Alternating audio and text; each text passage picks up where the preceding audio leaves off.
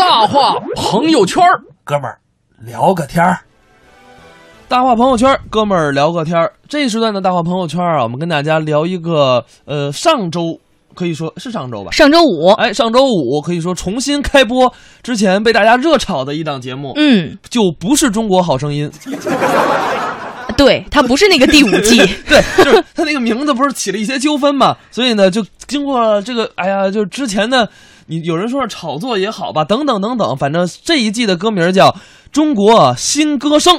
这个中国新歌声一出来之后呢，你会发现啊，这可能就是一档原创的音乐节目了。对对对对对，它其实是呃中国电影呃中国电视历史上真正意义上首次的一个制播分离。嗯，而且咱们都知道，这个《中国好声音》一二三四哎四季嘛，哎这大家其实都非常关注，尤其到了这一季，大家呢也异常的这个对这整个这个画面感特别的关注。对，因为有一些版权的问题嘛，之前不是一拍凳子 I want to，对吧？现在的改了，现在改成什么了呢？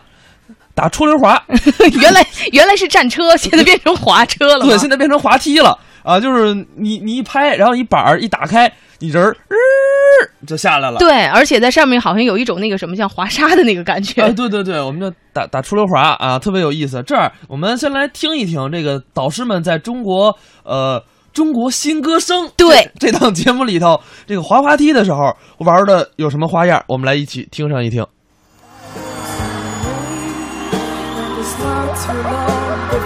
太快了，不能再快了，不能再快了啊！好的，请稍等。不够快，不够快。好的，请稍等。要再快一点吗？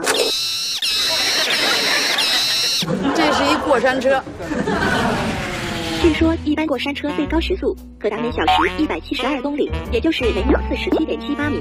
今年导师战车的速度是？节目组特意在提前试录时，模拟了多种导师战车在使用中可能发生的情况，如导师战车启动不同步、行进中突然制动等突发状况。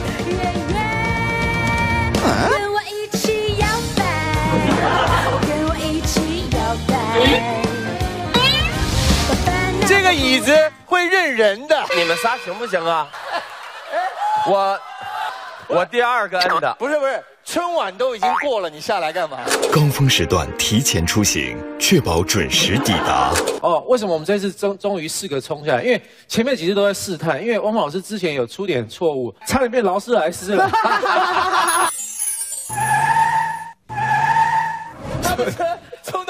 停住了，停住没有、Michael Jackson 勿随意急刹车，注意保持车距。哎，其实说句实在的，就是他他们就是在模拟那种现场会出现的一些状况嘛。。对，然后最后和把这个所有的这个好好玩的地方全都给剪辑到了一起。但是说句实在话，我觉得挺危险的。就是我我在想啊，嗯万一你说他停住了，导师不就飞出去了？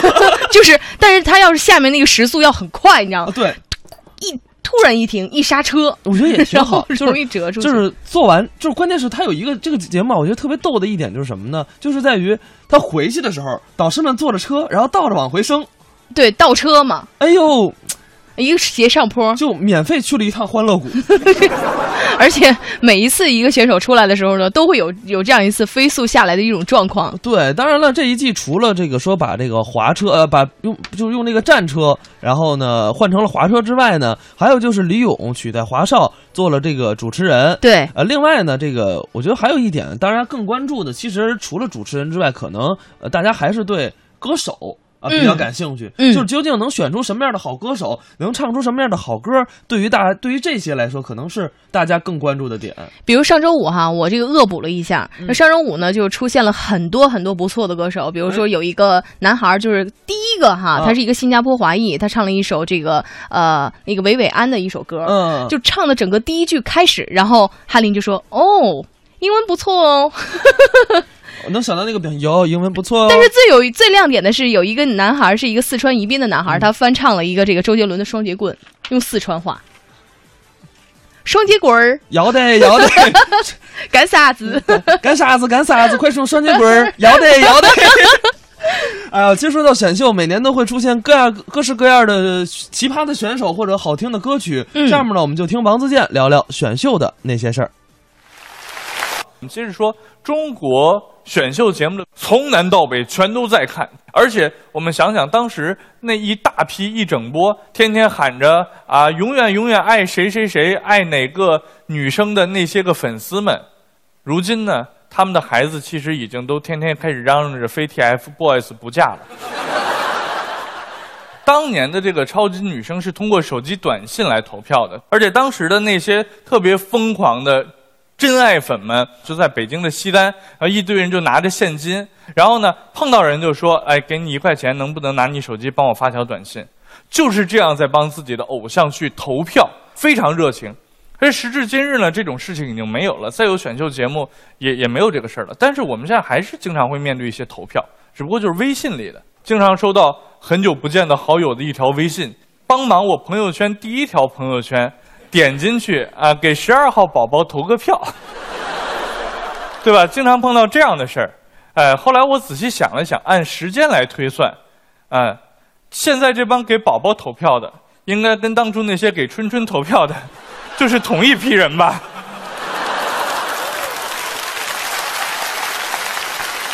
我记得当初超女的那个时候，我当时是李宇春的歌迷，然后用我的零用钱，然后攒钱买了一部特别特别差的手机，就是为了给春春投票，然后还偷我爸、我妈、我爷爷、我奶奶的手机，就是我们家五个人，我拿所有的手机都给李宇春投票，然后后来这个事儿呢就被我妈发现了。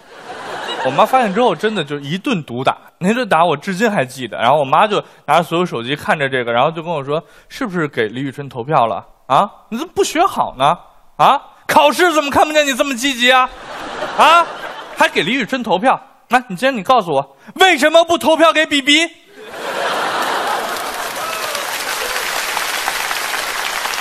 那当然，我国的选秀节目都是有套路的。但是这个套路其实一直在变。前几年的选秀节目以卖惨为主，基本上的套路是这样的：选手表演三分钟，然后诉苦五分钟，主持人煽情七分钟，嘉宾再点评十分钟，二十五分钟就这样过去了。实际上，他比赛的内容就那三分钟。那当然，这是前几年套路，这几年这样的套路已经越来越不流行了。现在套路就简单一点，就是只要你表演的好。导师转过身来，一定会问你这样一句话：“你的梦想是什么？”这句话在刚开始听的时候呢，确实比卖惨要好很多，对吧？不是转过身来问你你家里出了什么不幸，对不对？而是你的梦想是什么？正能量很多。刚开始我还挺欢迎的，但是这么多年一直就是这句话，真的烦了，是吧？导师。只要看到选手，不管是转身过来，还是他唱完，还是怎么样啊，都问你的梦想是什么。我真的很想问问这几位导师，你们是被人从灯里面摸出来的吗？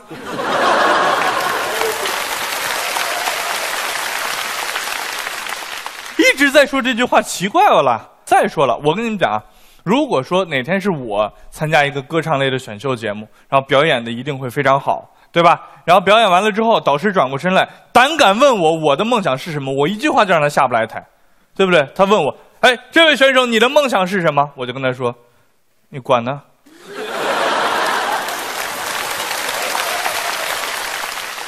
我说出来你又实现不了，然后导师一定就怒了，对吧？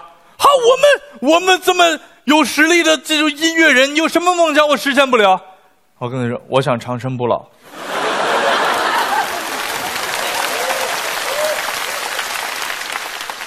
如果这种事儿真的发生了，主持人这会儿就在那边赶紧停下播广告的工作，立刻过来打圆场，对吧？哎，这位选手，哎，这几位导师啊，不要生气啊！我猜这位选手是什么意思呢？他一定想说的是，他希望他之后的音乐可以像你们几位那样，音乐生命长生不老，对不对？就像您那样，对吧？然后我就接着说，音音乐生命长生不老，他们也没做到呀。大家知道，真正大规模意义上进行的选秀呢，就是后来的帝王选妃了。因为其实现在“选秀”这个词就从那会儿来的，那会儿叫选秀女。但是我们想想，那会儿的规则跟现在当然是不一样的喽。你能想象吗？那会儿选妃，一帮小姑娘一进宫以后，啊，然后然后大家来看看她，她拿拿个什么，也没有麦克风是吧？拿个鼓槌啊，三天三夜，三，肯定是不行的，对吧？那会儿选什么？能不能用今天的套路？比如说卖惨，行吗？我觉得可能不行，对吧？我们试一下，比如说一个秀女，然后进去了，对吧？前面坐一排太监啊。然后进去，我先道一个万福，是吧？几位公公，小女子这厢有礼，是吧？然后那帮太监，啊，说说吧，啊，你有什么优势啊？是吧？完了，他开始卖惨，对吧？小女子家境贫寒，身世凄惨，在我五岁那年，我的爹爹死于癌症。在我八岁那年，我的娘亲死于白血病，现在家里还有一个从小先天性肌无力、瘫痪在床的妹妹。这次希望几位公公大发仁慈，让小女子进宫侍奉皇上，将来为皇帝一家延续香烟。然后太监就急了：“就你这遗传基因！”还来选妃，拖出去砍了！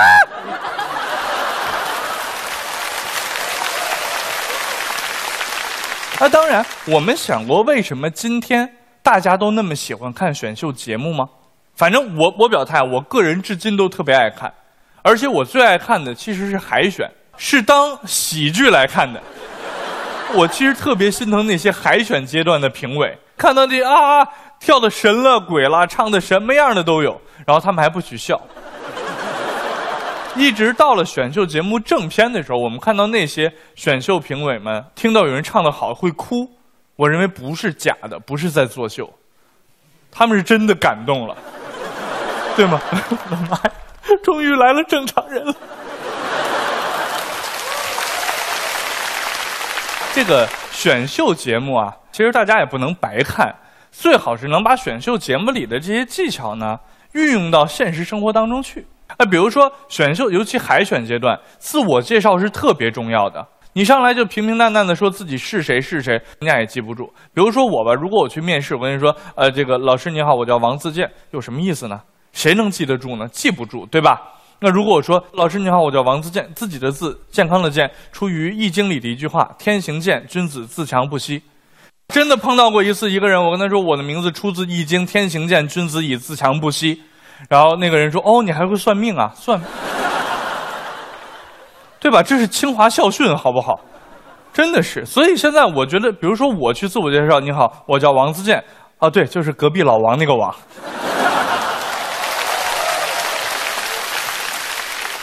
其实参加选秀节目，不管谁，就是会管不认识的人叫老师。”而且，就算你是为了表达尊重，那请你就加一个姓就好了。有的时候想过吗？就是艺人被你叫老师，前面是连名带姓，然后加上叫老师，他们开心吗？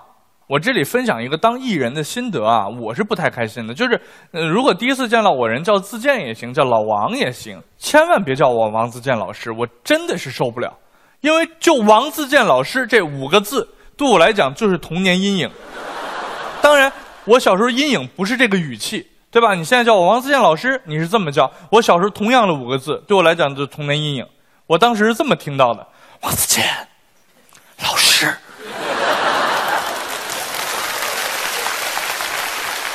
当然，选秀节目里面还有非常常见的一幕，就是选手们明明原来都不认识，然后在一起相处了两个礼拜左右的时间，就亲如一家人了。尤其现在去参加选秀的，以八零后跟九零后为主。你们八零后、九零后懂什么叫亲生兄弟姐妹吗？哎，你居然说，哎，这个人就像我的亲妹妹一样。你有亲妹妹吗？当然，如果你们真的相处的像亲的兄弟姐妹一样了，你们为什么还要去竞争呢？干嘛不把晋级的机会留给弟弟妹妹、哥哥姐姐？为什么？啊，当然，就算有的时候有人让了，媒体也不一定谅解他。可能也会骂他。当然，现在的选秀更好玩的是什么呢？就是选手之间往往是和和气气的，哪怕这场你上我就得下，两个人在等待结果的时候也是肩并肩手挽手。但你再看看那些导师们，那就是明枪易躲，暗箭难防，互相的语言攻击，对不对？你看看人家选手才相处两个礼拜就亲如一家了，你们呢认识那么多年了，怎么还这么矫情？哎，这个挺有意思的。王自健这个聊聊选秀的那些背后的事儿，我觉得还挺有意思。对，而且选秀那些过往呢，让这一下子让大家又想起来了哈。对，我觉得就你有什么梦想这句话问的真的挺多余的。为什么呢？就是你也给人实现不了，你瞎问啥？而且最重要吧，这个梦想这件事儿吧，有很多人愿意放在心底，不愿意说出来。哎，对对对，但是呢，我觉得可能对于一些选秀的人来说，呃，有的人呢，呃，想红，有的人呢想。想让大家认识自己，有的人呢想找寻所谓自己的音乐梦，也有人想让自己重新在呃舞台上站起来。我觉得每个人参加选秀的目的都不一样。对，嗯而且你会发现呢，这些选秀的这个无论歌手也好哈，还是其他一些比赛也好，哎，只要能站在这个舞台上，就是心中充满自信的。啊对因为呢，他就是想在舞台上把自己最好的那一面表现给大家对，。比如说姚贝娜，呃，一二年，然后刚从病里恢复，然后呢，其实《中国好声音》那时候叫《中国好声音》对嘛，就成为他一个涅槃重生的起点。虽然说啊，呃，之后可能确实姚贝娜也走了，但是你你不得不说，他在那几年，呃，他真的是在用生命来给大家去唱歌。对然后包括很多人觉得，呃，张磊的翻唱马迪的那个《南山南》，嗯就我个人来说，我可能还是喜欢马迪那一版啊。但是就是每个人就是喜欢的这个歌曲，这个表现风格不太一样嘛。对对对，很多人对呃张磊的《南山南》翻唱也非常觉得好听。我不管怎么样吧，我觉得每个人他有一个音乐梦，这个总是好的。那我们在这个广告之后后呢，继续跟大家来聊一聊呃选秀的那些故事。上班期间小点声笑。北京时间的九点三十三分，欢迎您继续把调频锁定在 FM 一零六点六，收听我们中央人民广播电台文艺之声的综艺对对碰。我是小霍。你好，我是魏瑶。嗯，刚才啊用了半个小时的时间，我们跟大家聊了聊选秀的那些事儿。那么接茬儿，我们来聊一聊选秀的历史，中国之前的一些呃经典的选秀节目。咱们来细数一下啊，哈。当然，你说你要到我们大家印象最深的那一档选秀节目，毫无疑问就是刚才上半时段王自健也提到的《超级女声》。对啊，嗯这超级女声的第一季的时候，其实很多的朋友都在关注，第一季还好吧？就安又琪那个李宇春他们是第二季了？呃，第一季我就在关注了。啊，对，主要是你看我们组瑶瑶，央广歌神，刚才大明不是说呃歌后吗？就后面那个，啊，后还是我好吧？歌神哎，神有点不太合适吧？没有歌神就这不就是跟张学友是那个什么的吗？你你拉哥，你拉倒吧！我压根就没往那儿想。真真是夸你还夸你自己还喘，这这人，这得自信嘛，有的时候。哎呀，太自信了，你知道，就是确实就是、呃这个超级女声，可以说当时她是按照这个美国偶像办了一版的一个大海选，当时呃。呃，当然，最后选出来的那些明星唱的都很好了，嗯但是海选的有一些人唱的都很奇葩，啊，对，啊，就是很奇葩。然后呢，后来有一个采访问说，这个包括也有人来爆料说，那个问你一个问题，呃，我看有一个人你怎么频繁上各大的这个选秀节目去参赛呢？就是去海选哈。去海选，然后他给出了一个理由是说，因为这是我的工作。然后当时说为什么是你工作呢？因为我参加每一个海选，我能用这个海选我去挣一点钱。真的，就就我参加这个海选，然后有视频嘛，嗯有视频，我以后我就去这个一些酒吧呀，去驻唱歌手。哦，这样是一个途径了哈，而且让大家知道。我是多少多少海选多少呃几万分 几万 几万分之，就是就是多多少当然了人分之一多嘛海对对对选的时候那意思就是我是八八八十强，我这个要价我就能高一点儿哦所以他把海选当成一个工作。哦，那我知道了，啊这个其实就是一个他的通过这个平台让大家认识他，然后呢提高自己的身价。哎，对，其实但是人家也没有说我想成名成腕，我就想改善一下我自己的生活，啊让我的工作更好。哎我觉得这也是一个选秀不一样的想法。嗯啊，下面呢，我们就来听听王自健聊聊工作的那些事儿。我们为什么要那么拼命的赚钱？为什么？主要是因为现在的东西越来越贵了，是吧？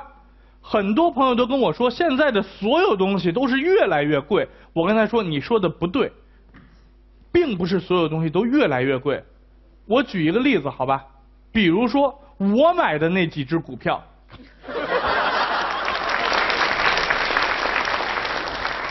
那就是一个字儿，便宜。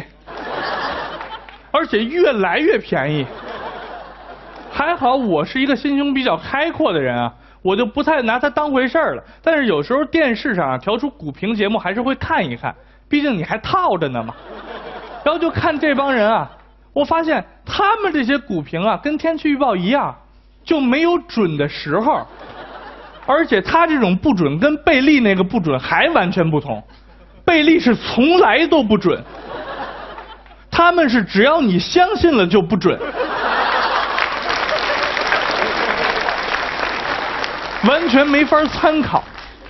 而且他解释的方法跟天气预报也差不多，比如说天气预报预报明天风和日丽，万里无云，第二天哇下大雨。天气预报会解释说，突然有一股冷湿气流入侵上海，是吧？一定会这么说。股评家也是一样，头一天预报某一只股票一定会跌，千万不要买，第二天暴涨直接拉停，他就会解释说，主力突然进场。我听你们干嘛？我需要的是预报，不是汇报。总结我用你们总结，我不会自己总结。我自己总结还不至于赔那么多钱呢，对不对？所以一气之下不玩了。但是我有一个好朋友叫王建国，他是在零六零七大牛市的时候入市，那个时候哎可怜啊，那个时候入市的人普遍有一个感觉，就是认为自己是不是天生就是股神啊？我从来没炒过，怎么我一炒就赚钱呢？所以就把全副家当扑叽就扔到里头去了，然后歘就没了，这仿佛从来没有发生过一样。王建国就是这样，大牛市的时候，他一狠心把全部家当两百三十块钱全部扔进去，从此之后对股票就入魔了。这样一入魔，一着急病倒了，到医院去看病，化验了个血，拿着化验单给大夫看。大夫在那儿若有其事的看，他也在旁边看，把化验单当股评看。哎呀，情况是不是不太好啊？大夫也不知道他说什么，啊，要不然割了吧？没那么严重吧？他不知道验的是什么，是吧？要不然就割了，万一验的是尿。哎，确实啊，这个我觉得其实选秀有时候你就感觉跟这个炒股是一样的，就是你看上的那个，往往都是都是被淘汰的那个，你不觉得吗？会吗？就是我我看可能是我看人不准吧，我喜欢哪个歌手哪个歌手准完。哎，其实要说到这个选秀呢，刚刚我们说到就是这个这个超级女生啊，从第一季啊、第二季，尤其第二季关注度是最高的。哎，对对对，就是超级女生之后呢，呃，就因为超级女生当时第二季是李宇春、周笔畅、张靓颖、何洁，对他们发展都不错，对，非常不错。然后后面的一些呃可能什么许飞、曾轶可，哎，你还记不记得？就第二季，其实这些女生们这个头型啊，就是那个时候都是那种像垫起来的那种，就是你用现在那个头发都有点杀马特啊，对对。但是呢，就是在当时是个很非常流行的这么一种特别中性的风格哈。哎，但是你也不知道，就那一批的选秀的都挺中性的，除了张靓颖。那我还记得那一次的决赛第二季，然后呢，我和我们同寝室这些女生，因为上大学嘛，我们就一起到那个大学生活动中心去，那儿有一个电视，然后大家都围在那儿看那个决赛。当时我就说：“我说周笔畅肯定是冠军。”然后后来每一次吧，就会发现我支持的这个这个歌手哈，包括谭维维在那个也输了吗？不都是不是都第二？对对对，你你看你跟我一样，我只是比你更惨。我连前三都没进，我支持。那他们肯定希望小霍千万别喜欢我。我准备看看这届的中国好歌声啊！当然了，其实说到这个选秀，我觉得好像你就快乐女生之后不有个快乐男生吗？对，感觉快乐男生就没那么火。对啊，就是觉得这个超级女生其实还挺火爆的。到了快乐男生这会儿呢，好像似乎就没那么那个，你就感觉火火热了。女生也喜欢女生，快乐女对吧？女生喜欢超女，对那你觉得男生应该喜欢快男啊？并不是，男生还是喜欢超女。男生也不怎么喜欢超女，哎，但是那时候看的人还真不少，啊，确实不少。当然了，快乐男生也是一个，呃，其实是一个不错的，因为快乐男生也出来了很多人嘛，包括张杰呀，包括呃很多很多的歌手都出来了。对，后来呢，也有人把它改成了相声，我们来一起听听啊，曹云金、刘云天表演的《快乐男生》。掌声和笑脸，我心里边特别的高兴，那当然，开心。嗯，呃，有认识我们的，有不认识的，是，所以说我们自我介绍一下，做个说明。我叫曹云金，嗯，相声界的小演员，嚯，学的年头不算多，嗯，到不到的您各位多多的包涵。嘴还我挺甜，性别男，嗯，爱好女，哎，这叫什么话呀？性别男自然爱好女，是啊，血型窝型，哎，什么叫窝型啊？窝窝一乌鱼嘛，窝型不嘛，，那叫 O 型。我都行。哎，什么叫都行 O 型型，哎，学历小本，这怎么讲啊？小学本科。哎，没听说过。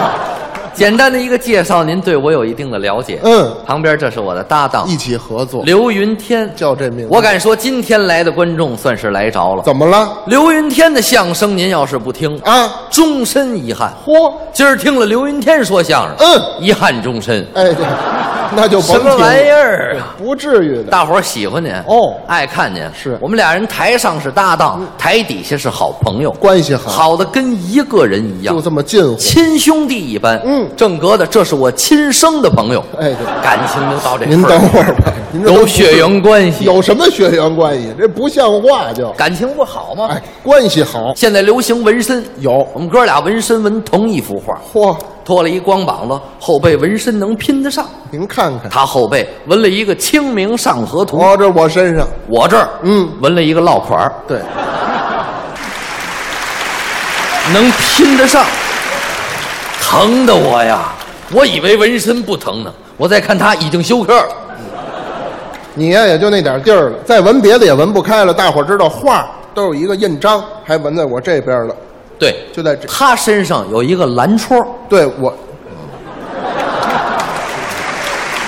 那你最近这个价可是够贵的啊！你才简易去了呢，就说咱哥俩这感情关系好吗。到在这个份儿上，嗯，有的观众对我们还是不够了解。是，其实我们两个人都是八零后的相声演员，不假。我觉得八零后不如九零后和零零后，哟，这怎么回事？接触的高科技产品少。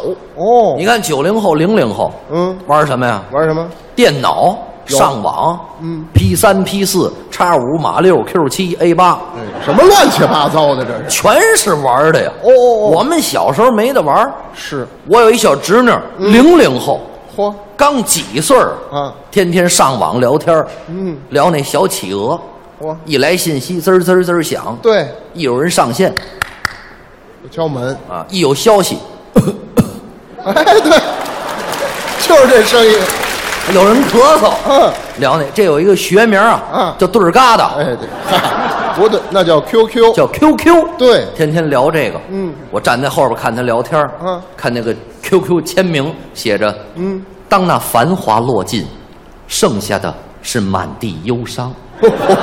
你刚几岁你就忧伤？不大，我们这参加工作的都没忧伤，你有什么可忧伤的？是，就是说接触的高科技产品多。哎，我们小时候没得玩啊。嗯八零后玩的东西，什么脏玩什么，你们都玩什么呀？弹球、哦，玻璃球拍洋画，玩过，要不看哪有建筑工地上那挖人家的泥玩，小时候都那样，撒尿和泥嘛。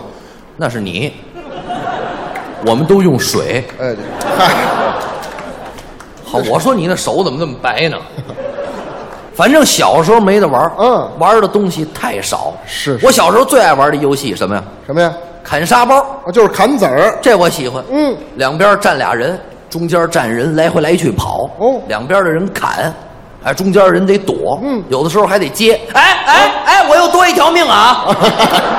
都玩过，这砍沙包爱玩嗯，捉迷藏我也最爱玩。喜欢这个。小的时候上小学的时候，嗯一放学把学校里的同学都组织起来、一块玩捉迷藏呵。哎，我当庄，嗯，我逮他们，他们藏起来我去找。嗯嗯啊，我跟这数十个数，他们都藏好了，我回家了。哎，对，回家了。夜里八点半，家长都上我们家找孩子来。好，你又把我们孩子骗哪儿去了？没有您这样。小时候没得玩哦玩的东西太少。是唯一的娱乐活动就是什么呀？啊看电视，哦动画片儿都看，好看。嗯哎，过去的动画片儿我觉得比现在的好看，是，制作精良。嗯，我一提，大伙儿都知道，只要台下有八零后，我一提您就知道，是吗？黑猫警长都看过吧？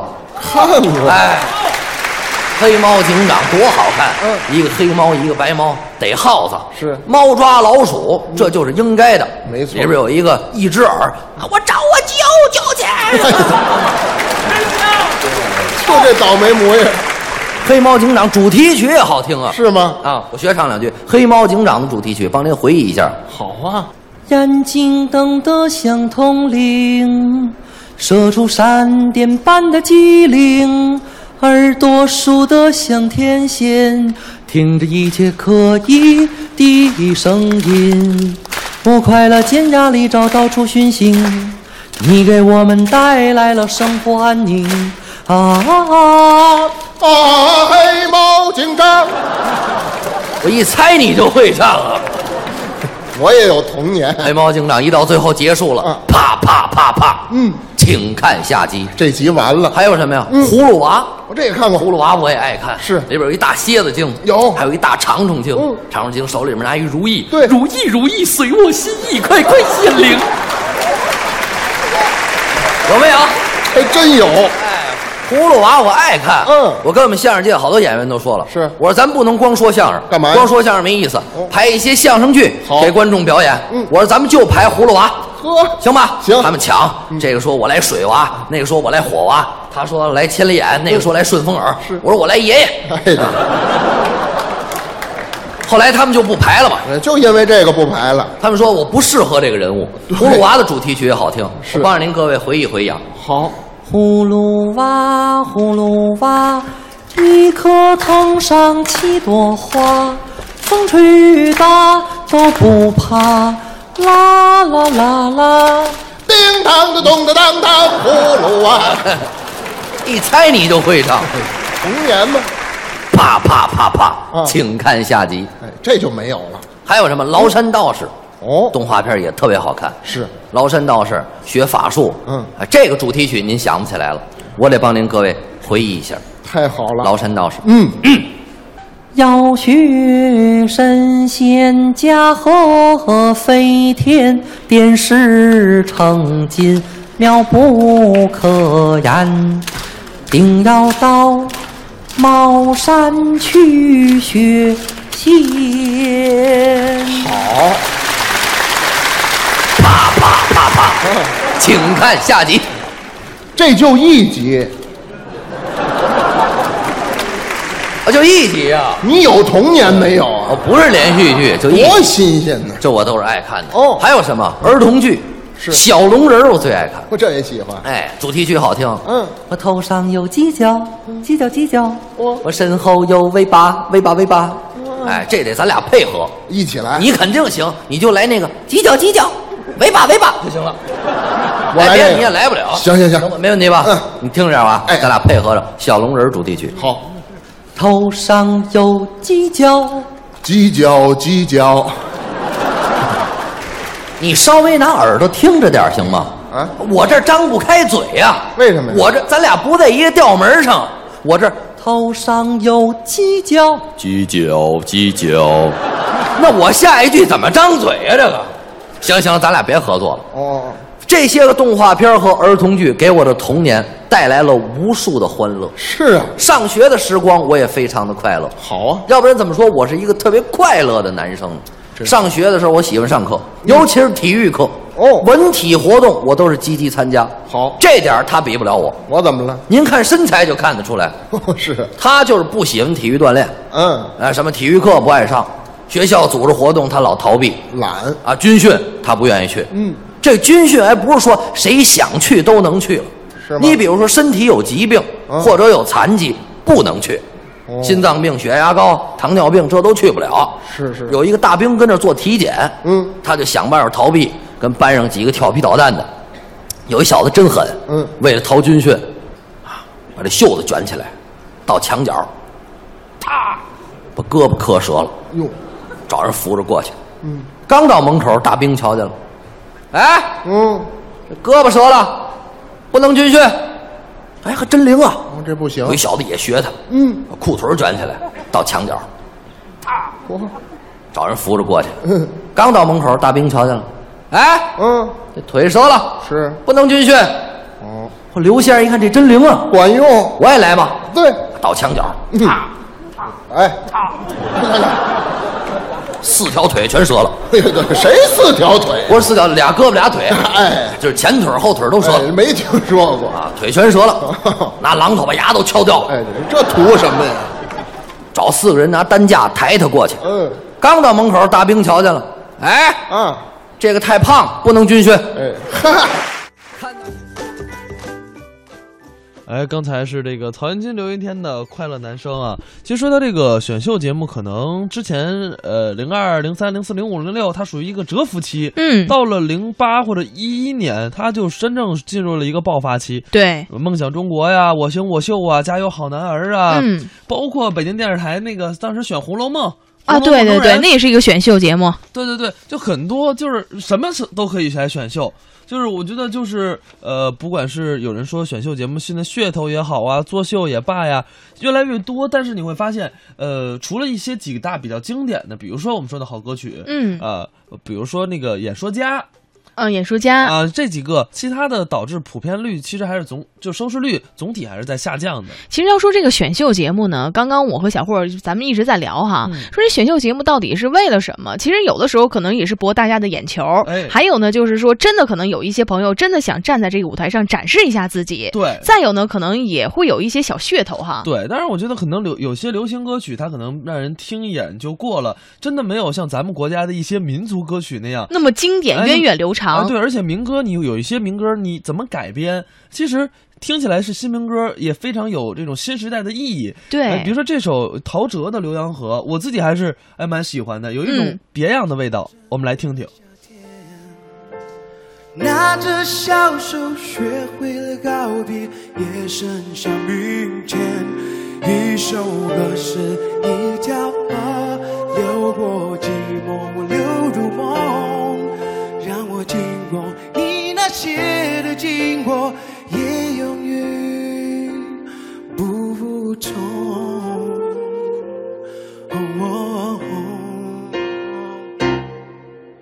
浏阳河弯过了几条弯，完成了心愿，回家的路上，妈妈的月光，听着流浪河。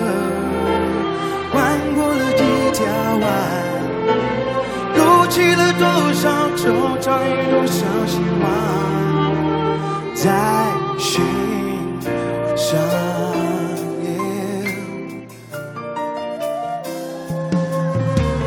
那是那一年，倒退的麦田，我的小手学会了告别。也送上明天，唱着你唱过，想要的，我懂得，请经过你那些的经过，更勇于